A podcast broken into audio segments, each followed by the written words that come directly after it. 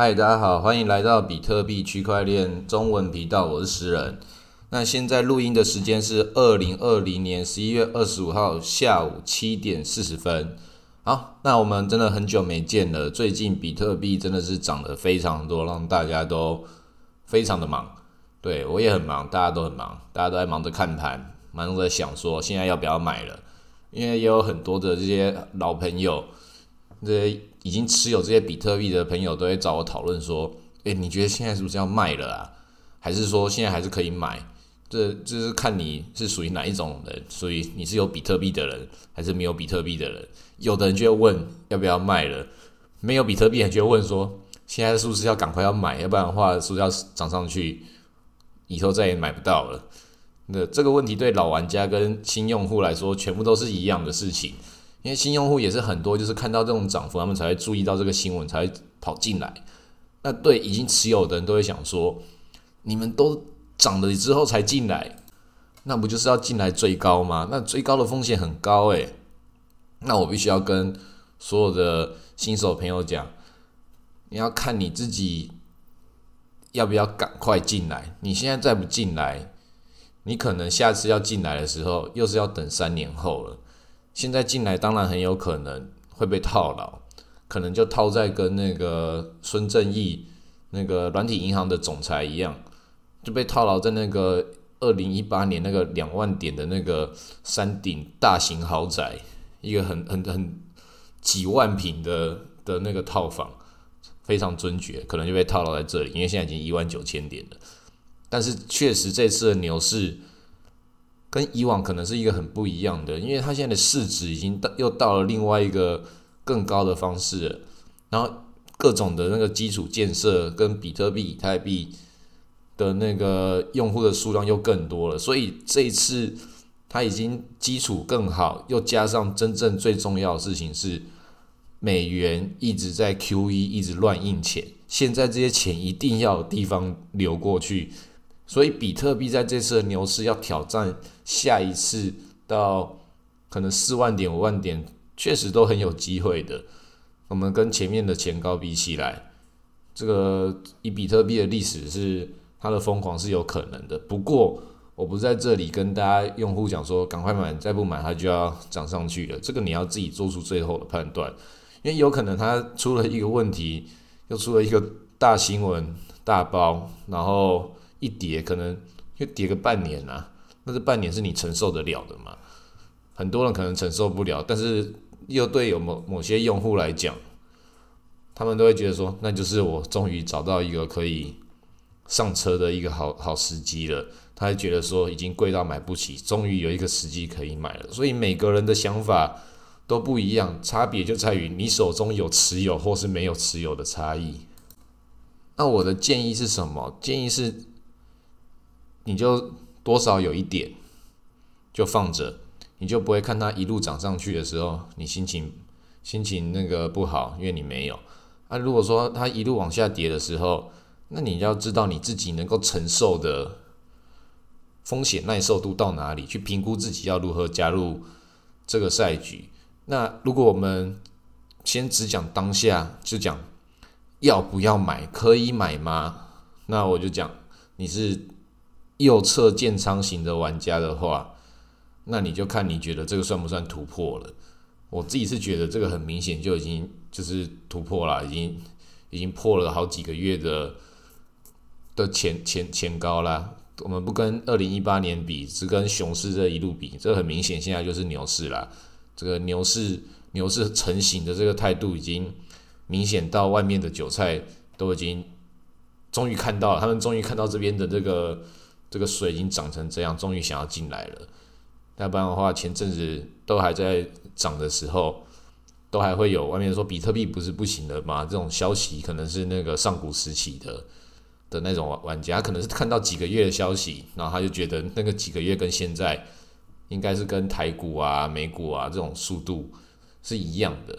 他不知道我们这边币圈一日，人间一年，所以 所以这种。到了一堆新手玩家都加入的这个时候，他可能就是一个我们老玩家有其中的一个参考指标，因为这两三天光是社团，脸书社团就来了五六百个人了，这一次来的有点人有点多。然后在我们的赖社群，那个这几个月每天都是十几个人的增加，加了好几百个人。然后在昨天一次增加更多，一次就增加五十几个人。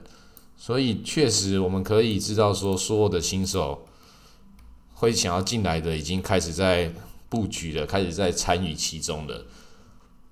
那刚刚讲到右侧玩家，就是你觉得他是突突破的话，你就可以。那我自己没办法给大家判断，因为我自己是左侧型的玩家，就是他往下跌的时候我才买。那现在对我来说是，我很早之前就买了。那我到现在，我应该是要考虑要不要卖的那个人。那以我来讲的话，我现在是绝对不可能会卖的，因为他已经要进入到一个未知领域了，就是美国一直乱印钞票。那现在。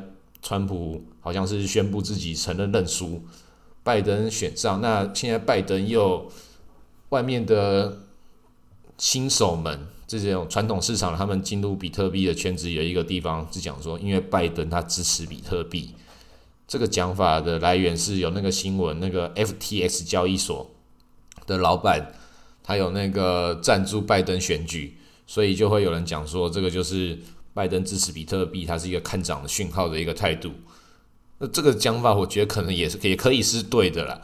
因为确实，川普之前是有讲说他不支持比特币，他觉得只有美元才是最屌的。那当然他是美国美国总统，当然要讲这种美国总统屁话，啊当然就是美美元就最屌了。当然，那个比特币这个东西，他自己有没有买，很有可能有，我也不知道。但是在我们 FTS 上面就有川普的那个。的赌博那个币，它要延到明年二月一号才要才要交割，这个大家就觉得一定会有很多有趣的事情发生吧。川普现在都自己认输了，但是那个 FTS 他要二月他要二月一号的时候再把这个事情结结算吗？还是现在就要结算？这个不管他什么时候结算，中间可能都会发生很多不一样的事情哦，因为他已经。不只是一个赌场而已了，他还参参与了赛局呢。这个会不会变成我们这个币圈跟政治圈其中一个又牵扯不清的一个可能的一个未爆弹？我是很希望这件事情会发生的，因为 FTS 看他已经已经觉得看这个家伙实在太太嚣张了吧，好会割啊！这个这个爆炸头那个 Sen，他还有加我 Facebook 好友诶，虽然他那个 Facebook 可能是在乱加。那个时候他最一开始的时候，那我以为以为是假账号，但其实他根本不认识我。上次他加我好友，然后我 Facebook，我后来他那个好像跟碧安好像有吵架，那我就密他，给他一个爱心之后，他就已读不回。后来我发现，那种原来那是真的人，他真的很会割人呢。这个韭菜割的方式实在是太厉害了。我觉得每个人都可以去看看那个寿司的历史，那个 Sushi Swap。他是如何如何在里面把所有的韭菜都参与其中，然后也是把所有的寿司做空的人跟做多的人全部都一次干掉。他那个套路你看懂之后，你就觉得这个人真的是一个天才。他之后再弄什么东西，你都可以相信他，绝对绝对可以让很多人赚到钱，但是也有很多人赔到钱，但他绝对是赚到钱的，这就是高手。最厉害的就是这种。那我们就来看他跟川普跟拜登会发生什么事情。那我们接下来讲另外一个 XRP 跟 XLM，就是瑞波币跟恒星币。这个瑞波币前几天涨的实在是不少，像今天也都还在涨。那今天恒星币也涨更多，瑞波币好像今天停下来一下下，这种搞不好正在我们录音的同时，它可能要一路往上冲，或是或是往下跌，不知道。对，但是我只讲这个两个东西。他们每次都是在牛市刚开始的时候，都特别会出来抢戏的。那这两个东西，其实在我现在玩了两三年之后，看到新闻跟它的这些历史的涨幅跌幅，我可以说它就是传统机构加入我们这个币圈所塑造一个大型套路。它可能就是历史中最了不起的其中几个骗局。所谓的骗局厉害到厉害到你没办法说它是一个骗局。因为他已经骗到一个太强的状态了。那为什么这么说嘞？因为看起来就是每次在这个牛市要出来的时候，他就会出来跟比特币抢戏份。他其实每次抢这个戏的时候，都是这种真正的牛市发生的时候，然后传统机构全部进来，他们就会想说：，诶，现在比特币我真的要加入它吗？要买它吗？还有没有其他的？然后他们就会发现，还有 XRP 是这种传统金融机构里面自己人。跟他们一样这种套路的，因为瑞波币它是空投给很多这种银行，很多这种金融机构都是说使用 XRP 这个系统做转账，但他转账的过程中，他根本就不会使用到这个 XRP 这个币，所以他们会拿这个币拿来干嘛？其实没有干嘛，就是放消息，然后做筹码，然后吸比特币的血，然后去控制它的市值，然后集中在他们手中炒一发超级大根的。如果他们成本很低，很好炒的话，就会拉到所有人。害怕错过他，再也上不了车，然后就加入他的时候，他就割了一大片的韭菜，然后他跌到一个价钱很低的时候，然后好像一切事情都没有发生过一样，然后这个市值他就在他们的控制之下，又把这个总体市值慢慢的提高，同时又去吸了这个市场中的所有的血，包含比特币的血，跟比特币去竞争这个在金融世界下的那个地位影响力，这就是。XRP 一直在做的事情，那这个游戏我们要不要配合它玩呢？当然要，这样我们才可以赚到钱。那我们要如何从中赚到钱？最好的方式就是每次 XRP 一涨的时候，我们就马上去爆买 XLN，因为这已经变成一个大家所知所知老玩家都知道的一个一个送分题套路了。那这个送分题套路，它从我二零一七年到现在的时候，从来没有失准过。唯一一次失准的时候是 XRP。还没涨的时候，XLN 先涨，然后 XLN 涨完之后，XRP 又暴涨，所以它一直以来都是都是孪孪生的，可能像那个植树一样，就是那个孪生孪生树数。每你每看到一个指数的时候，它旁边就会有另外一个跟它很像的另外一个指数在这里。对，这个其实没有相关，但这样讲好像比较厉害。对，这两个每次都会一起涨，所以这送分题，送分题到时候的。一定要下次的时候一定要重新加入一次。那这个送分题也才三年，也才出现三次，所以下一次可能是明年或是后年。所以今天先跟大家这样讲，如果有记得的的玩家，到时候你们就知道这种送分题，到时候一定要加入，一定会赚到钱。但最近不会发生，因为已经发生过了。那这个叉叉 L N 是什么？叉 L N 是叉 P 的。共同创办人觉得说啊，我们做了一个这种 XRP，它一根本就是一个不是去中心化的，它还是传统机构拿传统机构的的这些背景去割这些市场韭菜啊，他觉得不认同这种做法，所以他发明了 XLN。可是我觉得看起来已经慢慢变 XRP 的形状了，因为大家觉得他们两个就是一样东西，他们到底怎么弄的，就是不知道。但是就是这个币，它就在这里，我们就知道说他们就是会涨就好，然后。会割韭菜就好，然后这些传统金融的、传统银行的，他们要怎么做，我们也跟他们没有什么办法可以去介入他们。那就是我们就是把它当做一个现象，我们去观察它，去参与它，去赚它钱。那最重要的还是我们的比特币。好，那比特币回到讲比特币这里来，比特币还会不会涨？很有可能会继续往上涨。为什么？就是 XRP、XR 这种老币，他们。正在这个市场炒作，会让这些所有的老玩家跟旧玩家都同时觉得说这个东西有搞头，然后它就变成一个不明就里的一个一个一个套路，在这里就会一次超像它的历史直接重演一样，超过这个不合理的这种涨幅，然后就让这个牛市被。点爆第二次的火箭，火箭燃料，它有好几节、好几节的，有可能会在第一节的时候就爆炸，就进入到熊市。